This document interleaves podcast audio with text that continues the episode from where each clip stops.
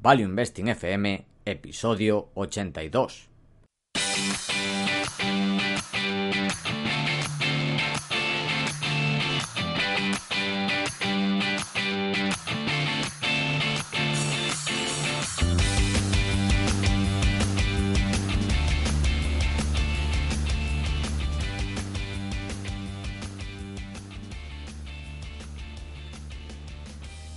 Hola, soy Paco Lodeiro. Bienvenido a Value Investing FM, el podcast semanal en el que te ayudaremos a sacarle partido a ese dinero que tanto cuesta ganar y ahorrar. ¿Cómo? A través del método de inversión más seguro, sensato y rentable, el Value Investing. Te recuerdo que si quieres empezar a sacarle partido a tus ahorros y no sabes por dónde empezar, tienes a tu disposición mi curso gratuito de introducción a la inversión en bolsa en la web www.academiadeinversión.com. Y yo soy Adrián Godas, colaborador de Academia de Inversión, fundador de Ciel Danubio y rey de Godas Academy, comunidad de aprendizaje para gente con ganas de aprender y poco tiempo. Podéis echar un vistazo, en godas.academy. Esta semana tenemos ya nuestra sección mítica de eh, consultorio bursátil, donde co contestamos las preguntas que nos enviáis. Y nada, antes de empezar, simplemente decir que este programa os lo dedicamos a todos aquellos que habéis aprovechado la oferta de lanzamiento en Godash Academy y a todos los que lo vais a hacer, porque la verdad que la acogida del proyecto ha sido muy, muy buena, la verdad. ¿No crees, Paco? Sí, sí, la verdad. A ver, pensábamos que sí que tenía sentido este proyecto, pero bueno, la acogida ha sido buena. Una vez Tú puedes tener ideas, pero siempre hay que testearlas en el mercado y bueno, parece que está siendo buena la acogida, la gente le está gustando mucho, así que muy bien. Hmm. Y bueno, dicho esto, empezamos con el consultorio. Empezamos con las preguntas generales y luego ya iremos a las preguntas de empresas. La primera es sobre el capital necesario para vivir de la inversión en bolsa. Esto creo que ya lo comentamos alguna vez, pero lo comentamos hace ya un año y pico quizás no está de más. Y bueno, la pregunta es eso, ¿cuándo se necesita para vivir en bolsa? Y asumiendo que, claro, aquí dependerá de, tu vida, claro. Aquí comenta, asumiendo que se pasa una vida más austera, eh, asumiendo también que es una persona soltera, sin familia que sostener, asumiendo que vuelves a casa de tus padres unos años, bajo CAPEX personal, eh, bueno, dice que Ángel, bueno, esto lo comentó Ángel, que desde su punto de vista, que con 250.000 podría dar el salto. Adrián, ¿qué opinas? Hombre, tú eres el que esto lo tienes contestado varias veces y tienes algún número hecho. A mí 250 me parece un pelín bajo, que quizá si vives así, mm, quizá yo creo que ya con 300, yo creo que sí ya se podría. Conozco alguna persona que pero tiene que ser así, en plan muy austero, o compartiendo piso, o cosas así. Claro, exacto, depende de la vida que quieras tener.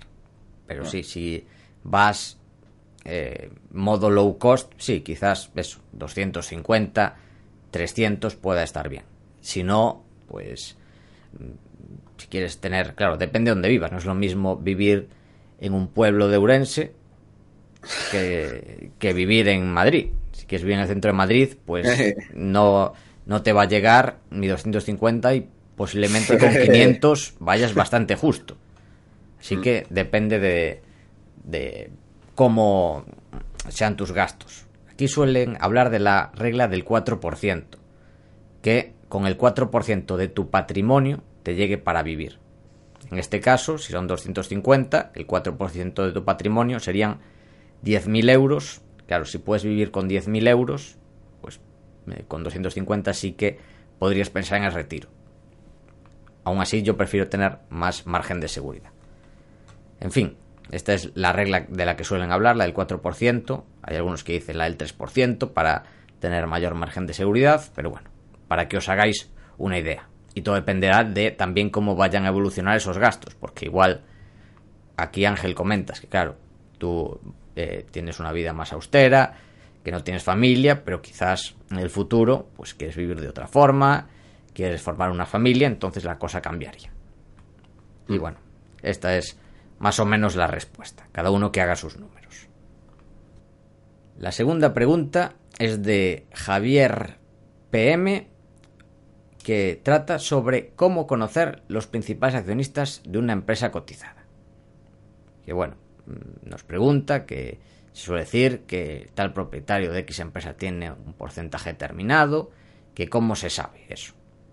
Aquí hay que decir que se sabe solo de las personas que tienen un porcentaje grande de la empresa. O de los insiders, que los insiders sí que se sabe, la gente de la junta directiva tiene que decir qué porcentaje tiene, qué compras, qué ventas. O si no, si tú eres una persona particular, si llegas a un determinado límite, aquí dependerá pues la legislación de cada país, normalmente suele ser el 5%, pero en algunos casos el 3 o el, que sea, igual en otros países es el 10, pues tienes que avisar.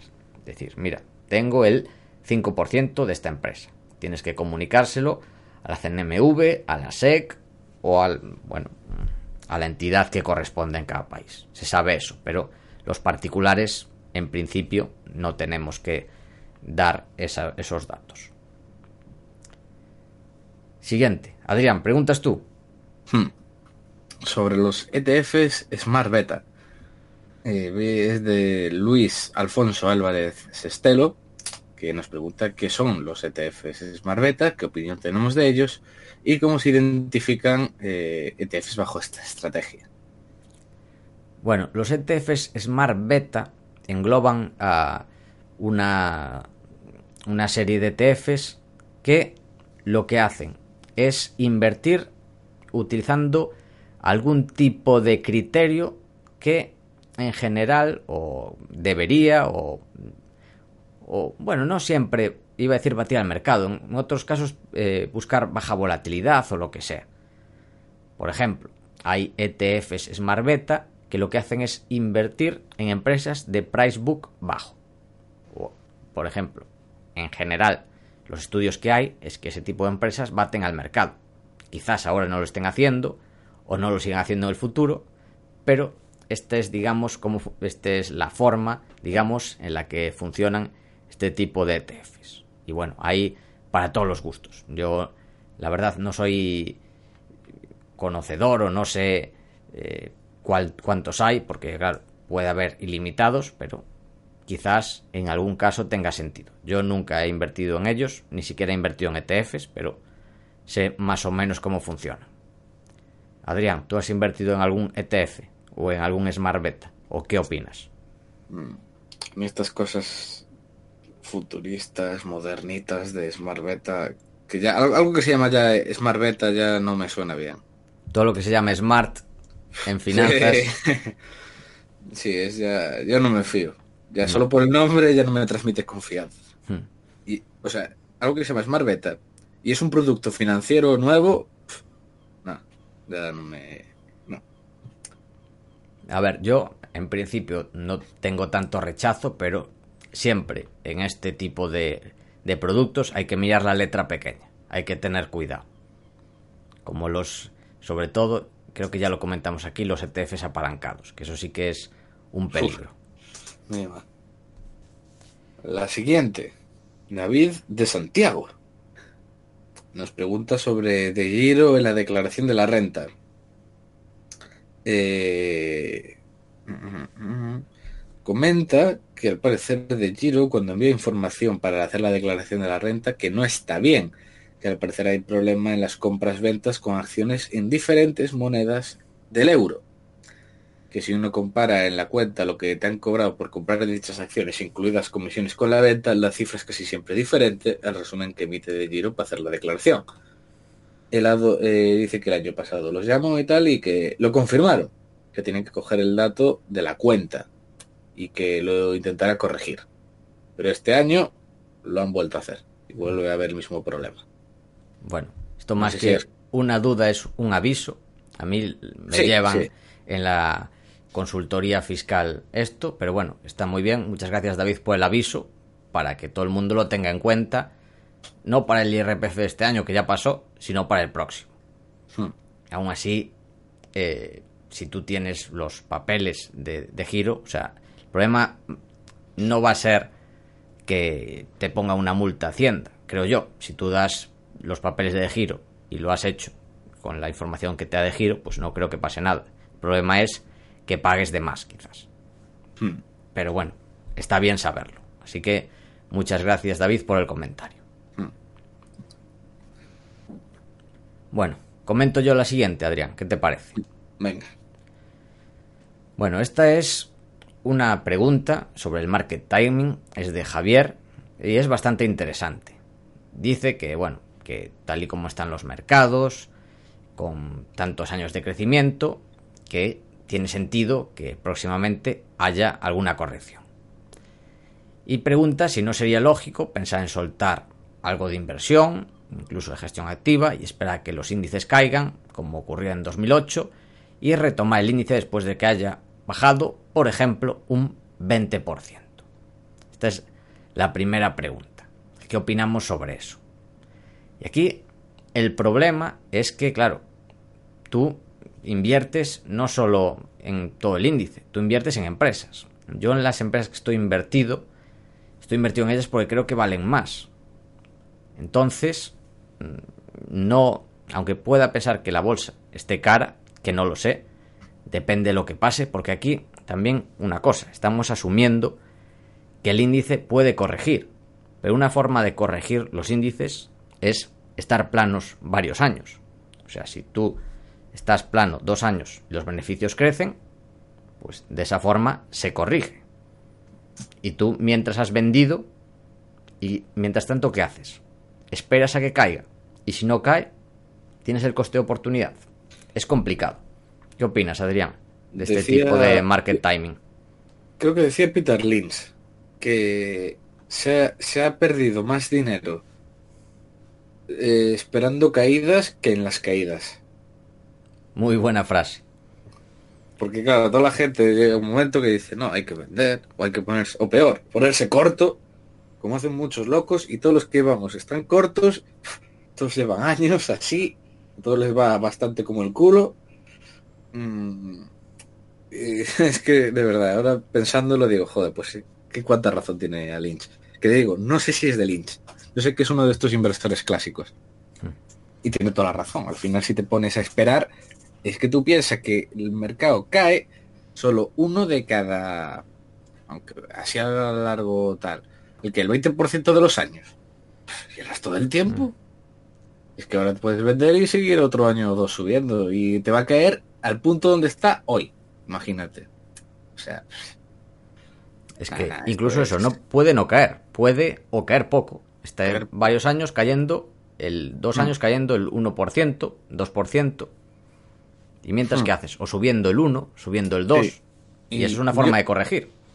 Mm. Y yo creo que tenemos un problema y es que estamos muy sesgados por los últimos eventos, 2000, 2008, que fueron periodos donde enseguida todo subió, estaba caro, se pegó un ostión increíble y se corrigió. Pero es que, si tú miras el siglo XX, cómo fueron las caídas, las recesiones, no todas fueron así hubo varios que fue estar varios años así plano. Por ejemplo, como fue los eh, en 1920, que todo el mercado estaba regalado. Pero es que llevaba así años caído. Y, y varios momentos más, son los años 70 o 80. Entonces, esta visión que tenemos de, no, sube y se pega la hostia, yo creo que está muy influida por lo que ha pasado estos últimos años. Y no tiene por qué ser así. Y si de verdad crees que puede venir, yo creo que lo mejor que se podría hacer en este caso es simplemente pues acumular más cash esperar con más caja, incluso, a ver, en este momento no, no, habría ninguno para comprar, pero quizá unos bonos, hace unos años tenía sentido, ahora ya no, porque ahora es una puta locura los precios de los bonos, pero... Y es lo que yo creo que tiene más sentido, pero vamos, esto de esta locura de no, vamos a morir todos porque la bolsa se va a desplomar. Voy a vender toda la cartera. Vale, y vete también a un pueblo o a una casa de piedra por si acaso, para refugiarte. Y bueno, comentar que comentabas, bueno, los, los años 20, a ver, estuvo plano al principio de los 20, pero luego fue el gran subidón. También hay que no, no, yo digo los años antes. Claro, los años antes, vale. Si comentaste. la bolsa estuvo plana años. Vale, vale. Si como hiciste los 20, los 20 ah, fue cuando. Claro, los años anteriores cuando estuvo plano y los 20 fue cuando subió. Pero claro, también pasó a mediados en los años... Eh, en los 70, ¿no? Estuvo Hmm. bas- bastante plana la bolsa estadounidense. Así que bueno, hay diferentes formas de corregir y eso hay que tenerlo en cuenta. Y otra forma, tú puedes, eso, no tienes que estar largo o corto de todo el índice. Tú puedes estar largo de algunas empresas que consideres que incluso en momentos complicados van a seguir haciéndolo bien y corto de algunas que piensas que van a estar muy caras.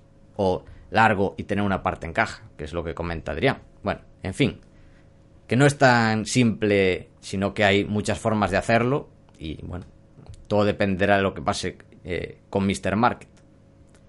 Y otra cosa que pregunta también Javier es que si no creemos que puede llegar un momento en el que el crecimiento mundial se comporte diferente a como ha sido hasta ahora y que, por ejemplo, haya una recesión duradera, un escenario negativo, con la burbuja de China explotada. ¿Qué opinas, Adrián? ¿Qué opino? Pues como Drakenmiller, que dice que le encanta contradecirse y que cada, tres semanas piensa una cosa diferente. Eh, no lo sabes. Es que puedes pensar una cosa ahora, de repente pasa un evento y ha cambiado. Porque así es la macro, o sea, la gente lo ve como todo demasiado simple. Y si puede pasar en que crezca, al final yo estoy convencido de que en 20 años el mundo va a tener mayor renta per cápita que hoy. Y el mundo va a ser mejor que hoy. ¿Que va a haber altibajos? Pues claro que los hay. Como ha habido toda la puñetera historia. En el siglo XIII, un tercio de la población de Europa murió de peste negra. O sea, así que imagínate. Ese fue un buen bajón. Eso fue un buen bajón de verdad. Sí, sí. Esperemos que no pase. Esperemos que no pase. Pero vamos, es de lo más bestia que se me ocurrió ahora por decir. Entonces, pff, a largo plazo vamos a seguir vivos. Entonces, que ponga que pueda venir una recesión, pues vendrá y será como siempre. Luego lo que pueda pasar en cada zona pues es distinto. Japón quizá pete la burbuja, Europa yo creo que ya estamos japonizados y, y habrá otros países que lo hagan bien. ¿No quieres añadir algo, Paco? O... Nada, eso, que yo creo que a largo plazo el escenario es positivo y que no hay que pensar solo en el escenario global, sino también en empresas. Hay empresas que lo harán bien, casi seguro, en el futuro. Y hay que buscar esas empresas. No pensar tanto a nivel macro, que sí que, bueno, no está de más pensarlo, pero también pensar en qué empresas pueden ser sólidas, ser fuertes a largo plazo. Pasamos a la siguiente, Adrián. Sí, que la siguiente es muy buena. Venga, esta es eh, de José de Murcia, que, bueno, lleva tiempo escuchándonos y nos pregunta sobre la estimación de flujos de caja futuros. A la hora de valorar una empresa, para estimar los flujos de caja futuros, ¿en qué os basáis, Adrián y tú, para ponderar la evolución de los mismos? Crecimiento futuro del sector, competencia, barreras de entrada, y a cuál de estos factores le, das, le dais perdón, mayor ponderación. Adrián. Los flujos. Bien, hay que entender primero que, en qué sector estás. Por ejemplo, hay empresas que son la, la solidez hecha persona, unos, muchos negocios que tienen una caja súper recurrente. Por ejemplo, estoy pensando en algunos negocios tipo como el cable americano, como Charter, que sabes que va a recibir un montón de caja continuamente y que además ahora las mayores inversiones ya la ha hecho. Entonces el free cash flow está creciendo a saco. Eh, esas estimaciones, ¿en qué te basas? Pues un poco en qué, cómo crece el mercado, cómo están las cuotas de mercado. Sabes que la barra de entrada es inmensa, o sea, en las telecos, pues claro, al final es un, tiende a un oligopolio, es natural, por simplemente escala. Eh, o por, por, ejemplo las subidas de precios, estoy pensando en algún otro negocio, por ejemplo las partes de aviones, estos negocios Heiko y Transdigin y todos estos, que claro, esos, esos crecen como regla simplemente por orgánicamente, por lo que crece el sector, más subidas de precios que hacen ellos. Y todos están creciendo así. Y, están muy, y además, claro, suele ser muchos con patentes, protegidos, o sea, monopolios, algunos casos. Eh, que claro, entonces es muy bien, muy, muy fácil de ver los flujos. Eh, en otros, pues macho, yo por ejemplo en las minas, cuando hay que hacer los flujos, menuda. Porque claro, supones un precio de una commodity 10 años y sabes que eso es falso, porque no va a estar esos precios 10 años, eh, simplemente por randones, por azar puro, aleatoriedad, cada año la producción será un poco mayor, un poco menor. Entonces, pues eso, depende un poco mucho de la situación y sobre todo yo creo que esto se pilla mucho a base de experiencia, de ir viendo cómo es cada sector y así y viendo muchas empresas. Claro, porque... Sí, es que el problema es que la pregunta es, ¿a cuál de estos factores dais mayor ponderación? Y esto dependerá muchísimo de la empresa y del sector. Porque para empresas, yo que sé, materias primas, pues tendrá mucho que ver, obviamente, la mina en sí, pero también cómo esté todo el sector. Dependerá muchísimo la macro. Del tema de si está invirtiendo, si hay, sobre todo eso, si hay una mayor oferta o va a aumentar la oferta en el futuro, pues eso va a ser o puede ser devastador. En cambio, si no está habiendo inversión, pues puede ser una gran oportunidad. En otros, pues lo que comentabas tú de las patentes. Si hay una empresa que vive las patentes y uno de sus mayores o de sus mayores fuentes de ingresos viene de una patente que va a terminar, pues eso también va a, ser determinante.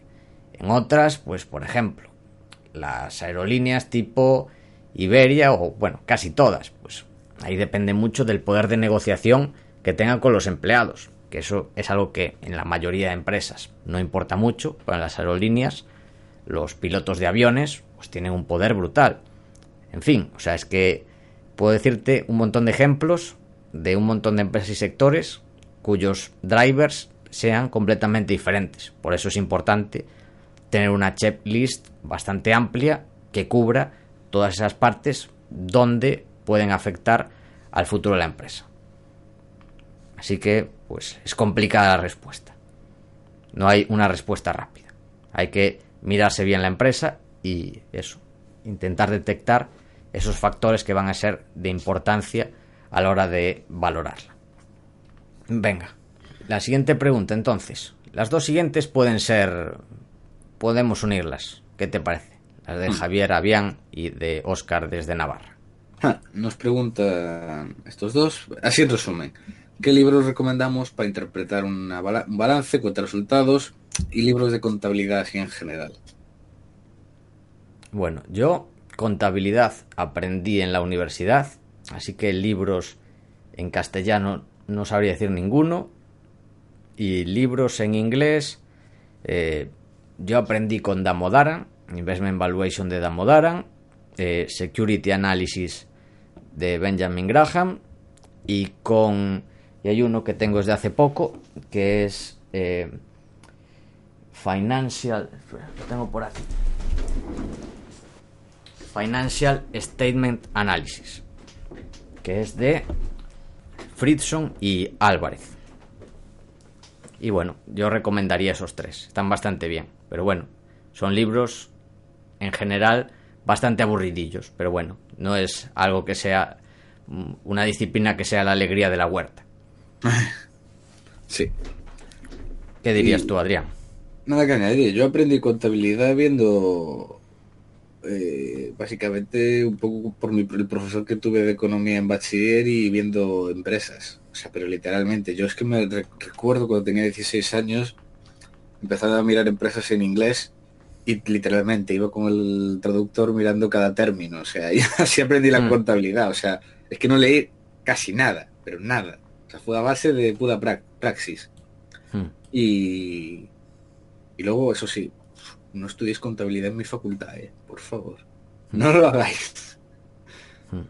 Ah, y otra alternativa, mucho más divertida para aprender contabilidad, valoración de empresas, la teoría, la práctica y mucho más Academia de Inversión, la formación avanzada. Además con un mentor de primer nivel. ¿Qué más se puede pedir? El, señor Lodeiro, ¿no? Exactamente. Esa es otra alternativa. Pero bueno, que no está de más combinarla con estos libros que acabo de comentar. Siguiente. La siguiente nos hizo mucha gracia. Sí, sí. Muy, muy buena. Que es de HSA desde Pucela. Lo voy a leer literalmente, porque creo que vale la pena, ¿no? Sí, sí, venga. Siempre escucho decir a los gestores nacionales que en España hay muy pocas empresas para invertir y que en otros países europeos hay mucha más cantidad para elegir. Pero ¿por qué Cobas, Z, Magallanes y otras, otras gestoras independientes no predican con el ejemplo y dan el paso de salir a bolsa con sus compañías y de esa manera vaya aumentando el conjunto de empresas nacionales invertibles? Pues muy bien, nos unimos a la petición y ya sabéis, Cobas, Acepta, Magallanes y otros a cotizar al bolsa. Eso. Si sois Todos grandes al- al mercado continuo, Todos si al no, al MAP. Venga, la siguiente. Esta también es bastante interesante, ¿no Sí. crees? Sí, sí, está muy, muy buena. Trata sobre preguntar a las compañías, que es la pregunta, como no puede ser de otra forma, de Sergio Belinchón desde Madrid, que creo que es de las personas que más ha preguntado en los consultorios bursátiles.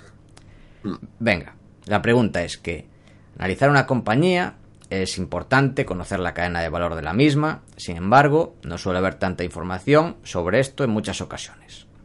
¿Una vez habéis contactado con alguna compañía para que os diera información adicional o os aclarasen algo? Caso, en, perdón. en caso afirmativo, ¿sirve para algo o no dan mucha información de la que se hace pública por parte de la compañía? Adrián, ¿cuál es tu experiencia? Mi experiencia es que siempre está bien preguntarles eh, temas en general y sobre todo suelen contestar muy bien sobre preguntas sobre el sector. Si les preguntas cómo, cómo si tienen información, reports o algún sitio donde puedes conseguir más información, muchas veces te lo aclaran. El problema es bueno, es que al ser retail en general muchas veces no te contestan, pero es por, por pequeño. Pero muchas veces no tienen problema, ¿eh? no tienen reparo en decirte. A mí me tienen pasado, por ejemplo, un report de, de en alguna commodity y alguna cosa más por ahí que no, no me doy cuenta. En aviones y tal, ahí suelen contestar, ¿eh? O sea, está, es muy, está muy bien, ¿eh? Hmm, También depende del tamaño de la compañía, como comenta Adrián. Las pequeñas, pues normalmente para pequeños inversores, pues se abren quizás un poco más porque no están acostumbradas a que nadie les pregunte nada. Puede ser por eso. Y depende del país. Yo, por ejemplo, eh, mis dudas que mandé a empresas japonesas no me contestaron ninguna. Eso lo comentaba Mark sí. en la charla que estuvimos en Madrid. A mí, cero. No sí, me contestaron que- nunca nada. Que pasan que- de los no japoneses. Pero y además, alguna vez, alguna vez que le, habían contestado. No hablamos con extranjeros. sí, sí, con con no japoneses. Sí, sí, tal cual. O sea, pero es súper bestia. Pues eso. Y Depende bueno, de eso. Eso, eso, Japón. Japón es bastante extremo. Luego hay algún otro país que sí suelen contestar, ¿eh? Por ejemplo, los nórdicos. O al menos es lo que yo lo, lo que yo me he encontrado, los nórdicos suelen contestar. Sí, de hecho, muy bien. Mm. También tengo buena experiencia con ello. Guay, lo- los franceses, yo no sé tú, pero eso, esos a mí jamás. Pues la verdad es que nunca Pues, pregunté nada a ningún francés, creo yo. No, no, los franceses además es que tienen el... Es que una cosa que a mí me fa- fascina de los franceses es que son empresas que llegan a tener un cierto tamaño y siguen publicando todo en francés. O sea, es eh, de los casos más bestias que vi en, aquí en Europa. O sea, pero empresas ya de cientos de millones y nada. No, no, todo en francés. Sí, sí. Sí, en Japón también pasa. Ah, en Japón, pero, sí, sí. Bueno, en pero- otros países ya- pero incluso en empresas japonesas de tamaño bastante pequeño que publicaban en inglés, nada. No me contestaban. Dices, ¿para No, qué no, publicas en inglés? Si no, luego la gente, si vas solo a atender a japoneses, pues publicas solo en japonés. En fin, cosas de Japón. Tienes Sí. cosas buenas y cosas malas. Sí. Siguiente pregunta. Anónimo. Nos pregunta sobre Simply Wall Street. Que para los que no lo conozcáis es una página de valoración cuantitativa que al parecer usa datos de Standard Poor's y bueno, pues tiene como sus modelos de, ratios y de valoración.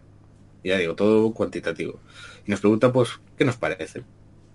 Sí, si nos parece fiable. A ver, esto podemos enlazarlo con lo que comentamos sobre los factores para estimar la valoración de una empresa. Tú, si haces una valoración solo por los números, no puedes saber si va a haber algún cambio regulatorio que vaya a fastidiar la empresa o a mejorarla o con patentes. Igual los números son muy buenos, pero vence la patente en un par de años.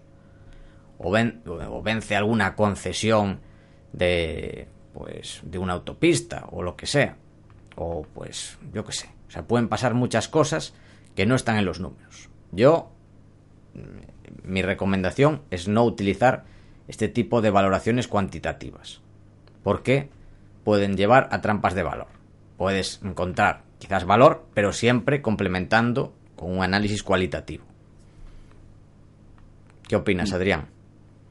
totalmente de acuerdo. Hmm. Así que, bueno, es una advertencia. Confiarse de este tipo de, de herramientas que quizás sí que pueden facilitar las cosas, pero no sustituyen un análisis cualitativo en absoluto.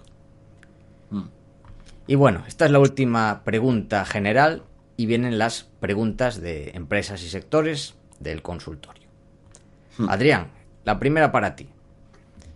Sobre KLX Energy. Que cómo la vemos, bueno, esta es para ti, de Rafa de Madrid. Yo no la he visto, o sea que no puedo contestar.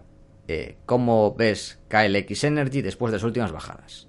¿Sigue siendo buena oportunidad o es mejor mantenerse al margen? Hmm.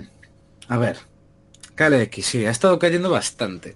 A ver, hay que decir, bueno, ya hemos comentado la historia aquí varias veces, pero por recalcar un poco, hasta hace nada eh, los management estaban comprando acciones. Yo creo que hicieron una compra grande el, mes pasado, en junio. Esa fue la última que hicieron. A ver, lo que está pasando, que está creo que a 16,5, algo así, ha caído bastante. Porque se está, han están saliendo muchas noticias de que eh, el Texas, la producción de petróleo está reduciendo el crecimiento. ¿Qué pasa? Lo que yo creo y viendo las noticias es que se está extrapolando demasiado. Y se está entendiendo reducir la velocidad de crecimiento por caer. Y no es lo mismo. Y también se dice, no, es que los pozos no están produciendo lo que se esperaba, los costes son mayores, no sé qué. Y yo digo, pero es, como lleva pasando en el puto petróleo 10 años. o sea, eso no es nuevo.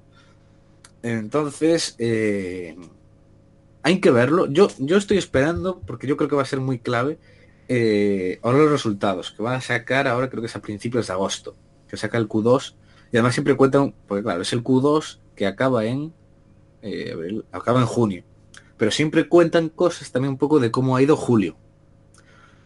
Entonces, yo creo que va a ser muy clave. Además en las calls es increíble, son muy transparentes sobre cómo ven el sector y cómo está todo. Y a mí, a mí me encantan sus calls, de hecho. Y hay que verlo, porque, o sea, y además yo me lo preguntaban esta semana, hablaba con un amigo y le decía, es que con que simplemente cumplan el guidance, o sea, si de verdad esto es una cosa pasajera o, no, no les afecta demasiado, o sea, si cumplen el guidance de este año, la empresa creo que está EV 2 de este, de este año, 2019. Si simplemente lo cumplen, o sea, o sea, ya digo, o, o, reducen el guidance en este, en este trimestre, en el siguiente resultado, o la empresa está tirada. O sea, pero tirada. O sea, o la situación de peor o de verdad. Yo es que lo estoy viendo venir, que o lo reducen y se come un menos 10 ese día, o, si, o si va todo igual, se va a hacer un más 20. O sea, pero lo veo clarísimo. Que ya pasó un... No sé si fue en marzo que se hizo un más 22. En, porque venía de la caída toda de, de diciembre y dijeron, no, no, nosotros estamos igual, pum, más 22. Entonces, hay que verlo, ¿eh? puede ser muy interesante. Es una historia que a mí me gusta mucho. Entonces habrá que ver cómo que comenten y cómo está la situación allí en Texas. Hmm. Bueno, pues la siguiente pregunta es sobre Block Energy. Pregunta es de un anónimo si la hemos analizado alguna vez la empresa. Adrián. Hmm. Pues mira, es, eh, son unos pozos de petróleo en, Georgia que dentro de poco van a ser integrados dentro de Gazprom.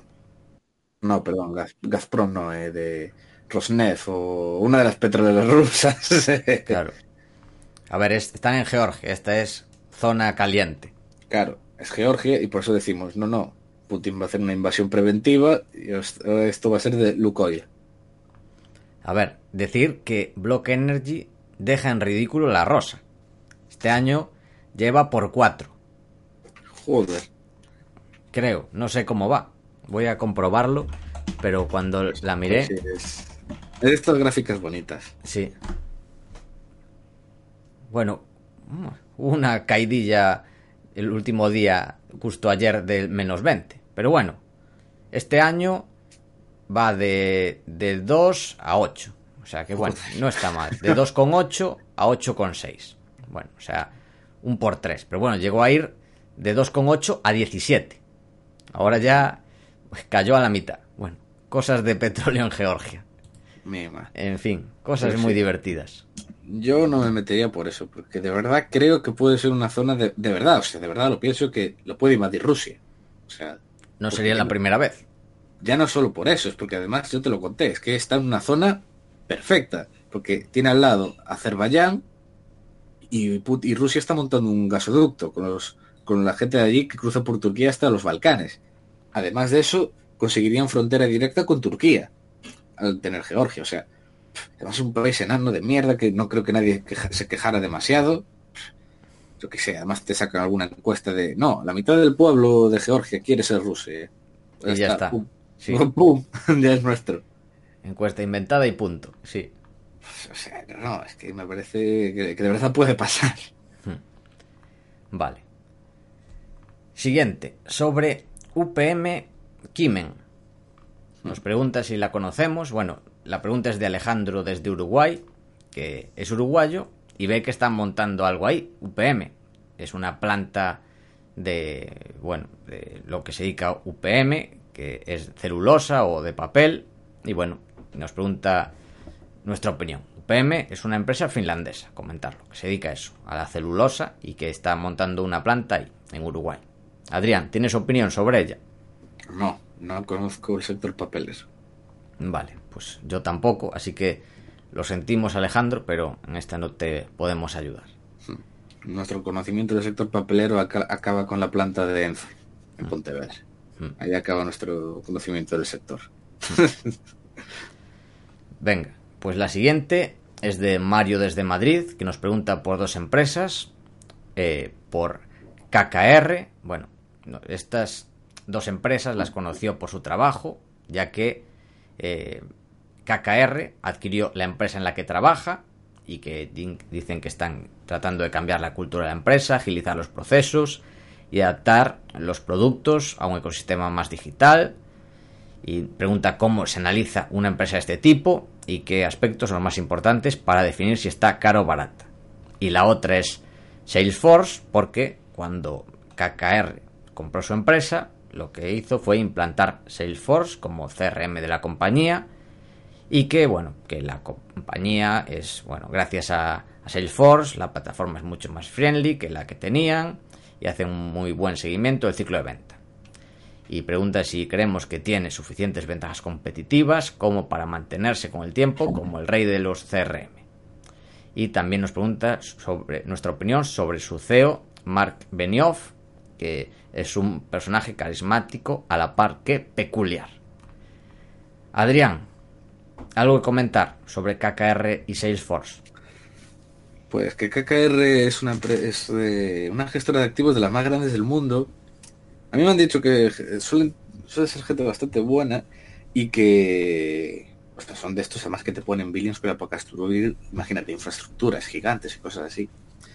Y además yo aprovecho para recomendar siempre un informes macro que saca un, tipo que se llama, que es creo como el Global Macro, Head Global Macro o algo así, que es eh, MacB, se llama, y saca reports cada trimestre o cada seis, y está súper bien, ¿eh? lo aprovecho para comentar. Y en general hay gente, bastante, bastante gente que lleva las acciones de KKR, que dicen que está muy barata. Pero digo, yo no lo sé, es un negocio que a mí se me escapa, valorar este tipo de negocios. Y en cuanto a Salesforce, estas cosas tecnológicas que yo no tengo ni puñetera idea. O sea, es que le he preguntado a Paco, yo no sabía ni lo que era un CRM. Hmm. No, a ver, Salesforce es una animalada.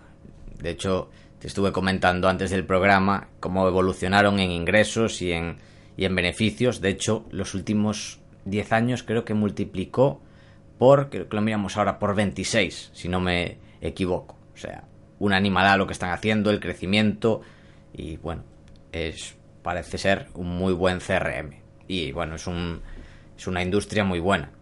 En general todas estas pues son negocios muy rentables, productos muy, eh, como suele decir, muy sticky, muy pegajosos, que una vez que lo implantas en tu compañía es muy complicado cambiar, con un poder de fijación de precios muy alto, en general muy bueno.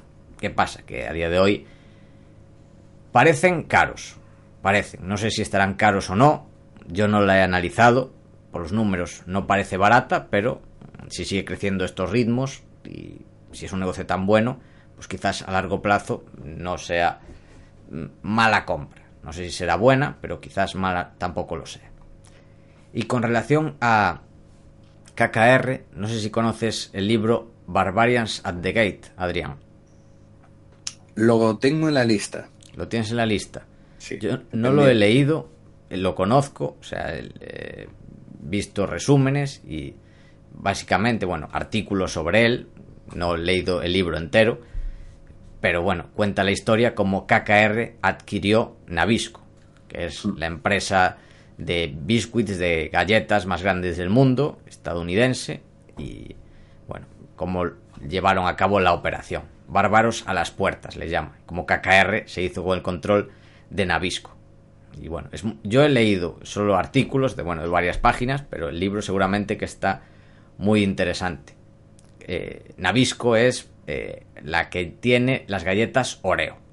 Para ah. que la gente sepa qué empresa es. Bueno, esas y muchísimas más. Pero bueno, las Oreo son las más famosas. Genial. Y no tengo opinión sobre la, la valoración de ninguna de las dos, pues porque no las he analizado. Pero bueno, muy interesantes las preguntas y muy interesante la historia de la compra de KKR y de que está implementando Salesforce. Así que bueno, muchas gracias Mario porque es muy interesante. Hmm.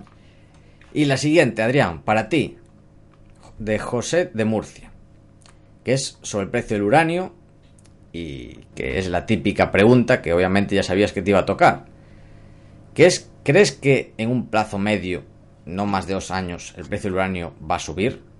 Porque tal y como están las cosas, compañías como Energy Fuels no pueden aguantar una eternidad en pérdidas. Hmm.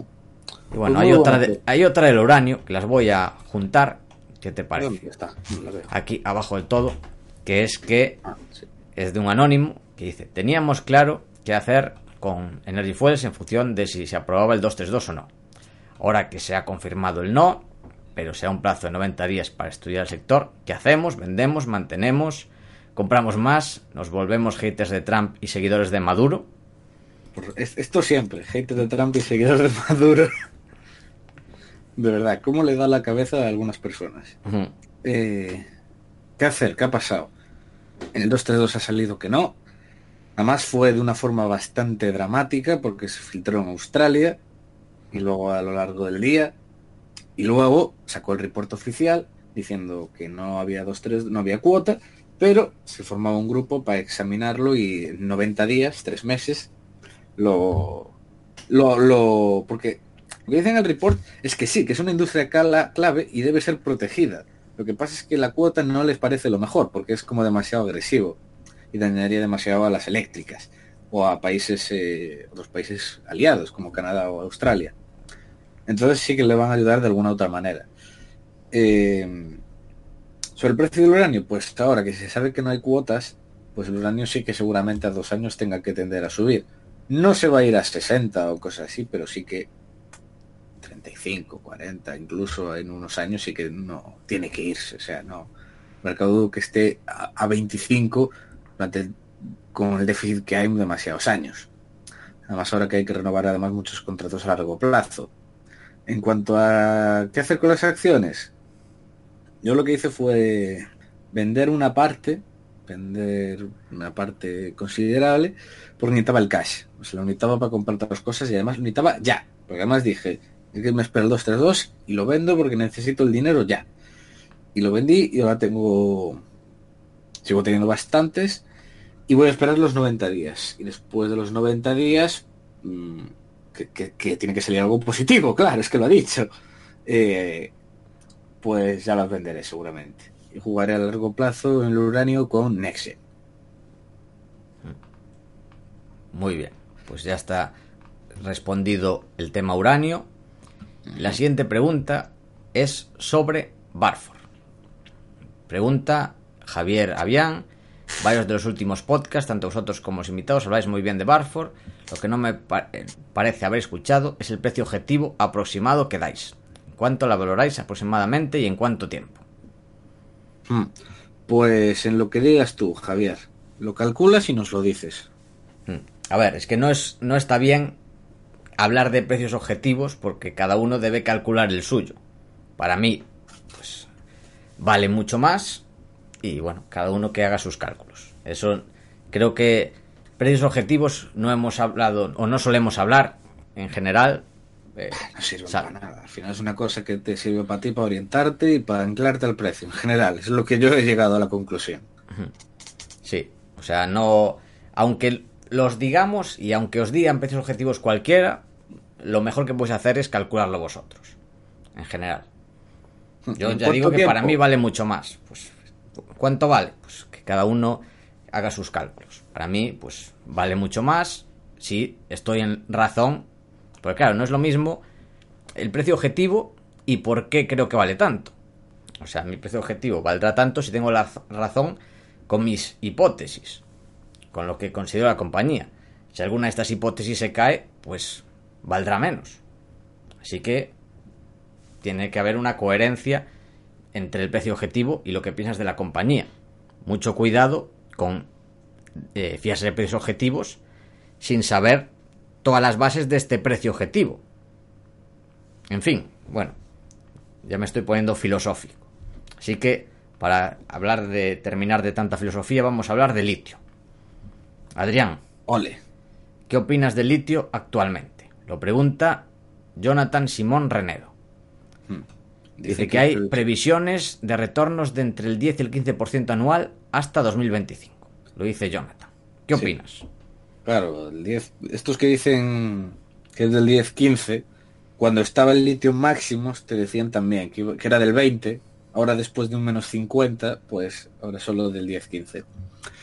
Eh, el litio es las típicas pajas mentales de que no, las baterías y que Tesla es la hostia y que todo es eléctrico ahora y que la demanda va a crecer un montón. Además me encanta porque cada año que pasa la, curva de demanda projected de la demanda de litio, cada año la suben. En plan, es, brutal. He visto alguna imagen por ahí, es escandaloso de cómo la suben. Y, lo que más me gusta de esos projected es que son eh, suben poco a poco, ¿no? Crecen, pues es un 20% cada año.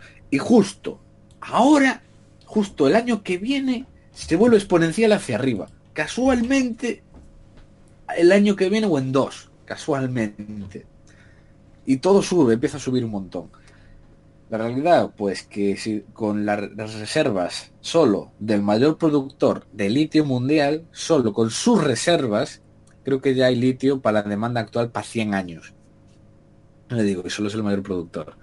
Aunque la demanda duplique, eh, sigue habiendo un porro. Entonces todos estos... Esos son pajas mentales.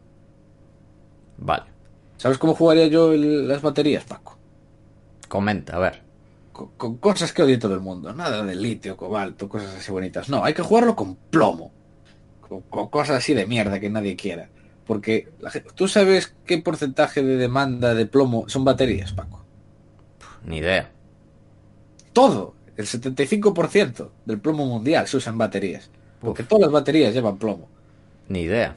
Es maravilloso, porque la demanda no ha parado de aumentar en los últimos 20 años, el de plomo. Es, es una puñetera mierda, súper contaminante, o sea que es jodidísimo para la salud, y no se monta ni una sola mina. ¿Y quién lo produce?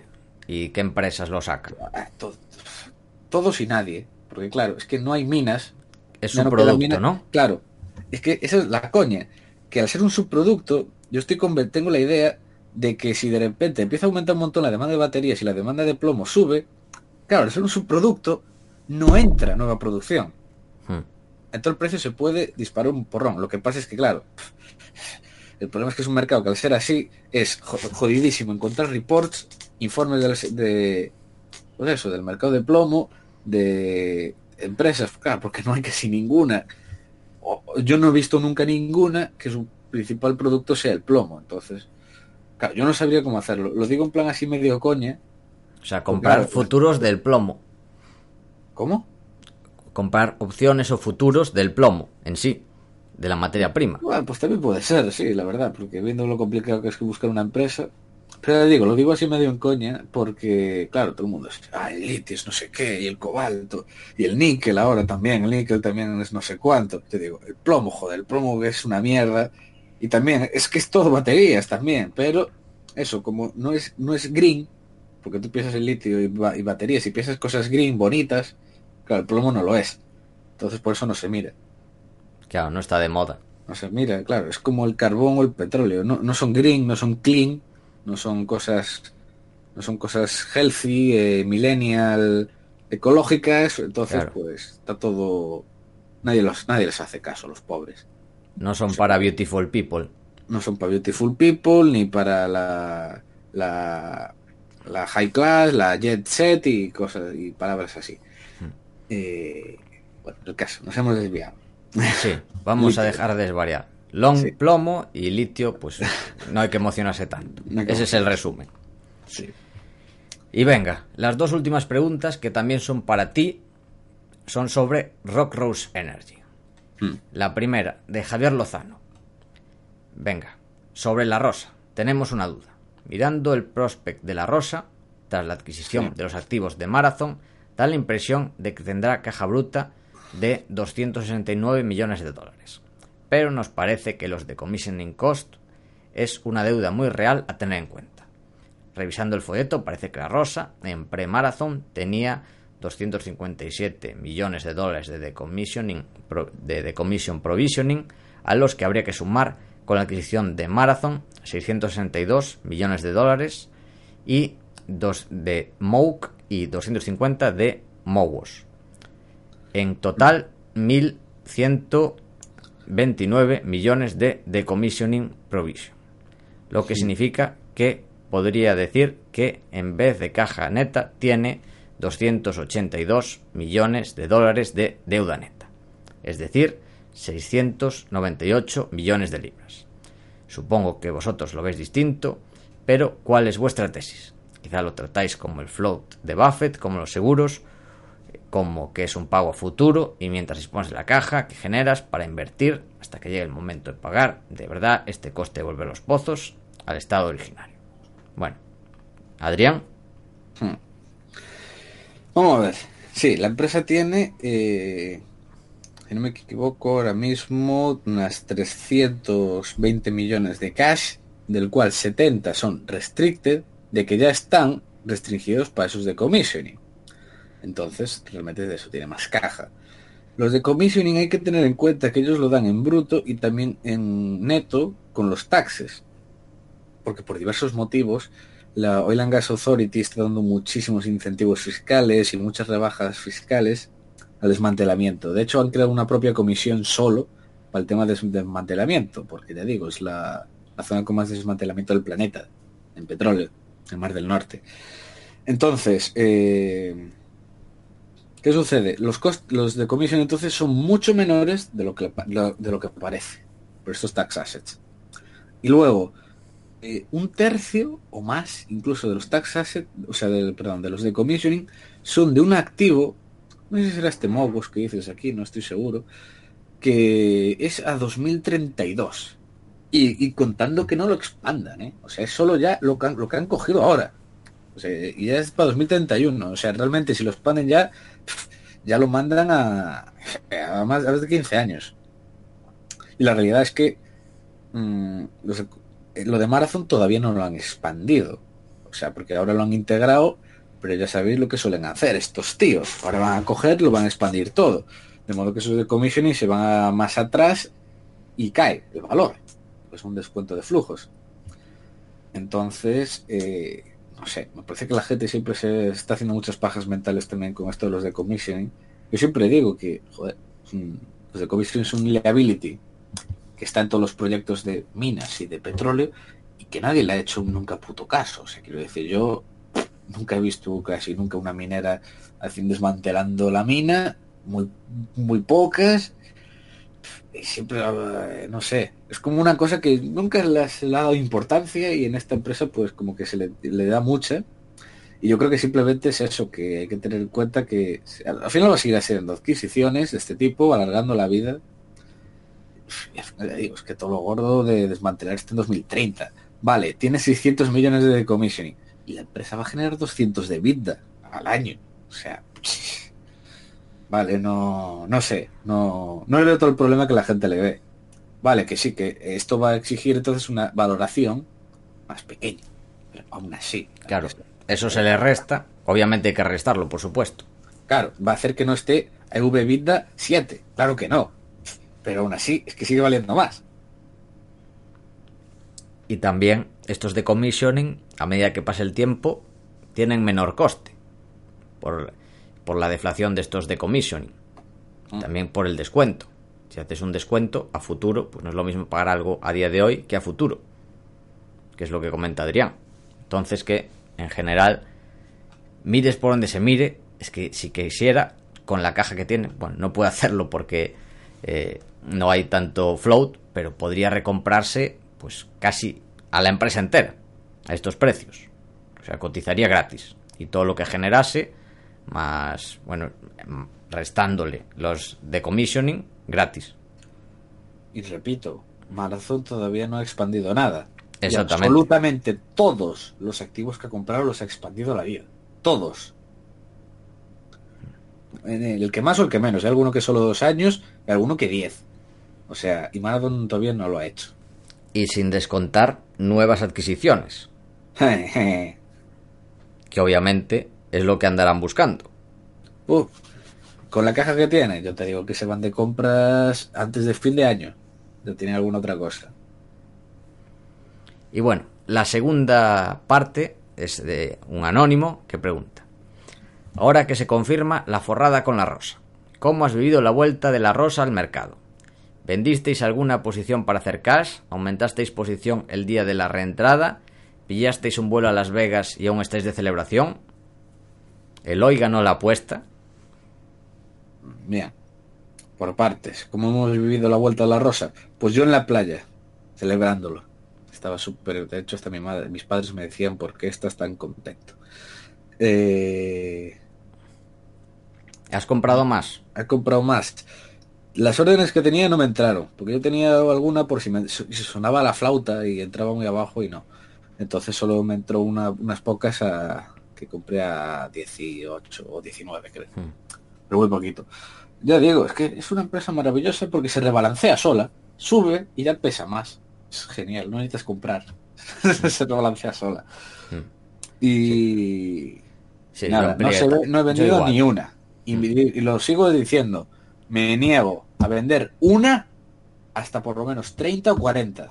Me niego a vender una hasta entonces. Yo igual, yo tenía varias órdenes. A ver, siempre pones a ver si suena la flauta. Tenía a 10, 12, 15 y me entraron dos a 18, de, de media 18,3. O sea que, como ves, no estamos vendiendo ninguno de los dos. Luego pasará lo que tenga que pasar. Nos equivocaremos o no. Pero bueno, esta es nuestro skin in the game. Y algo más, Adrián, que comentar. Sí, el hoy no ganó la apuesta todavía. Vale. Y no la va a ganar. Perfecto. pues nada, algo más que añadir, Adrián. Creo que esto es todo por este consultorio. No cintuad. Pues eso. Esto es todo hasta la semana que viene. Esperamos que te haya gustado el programa y queremos darte las gracias por estar ahí.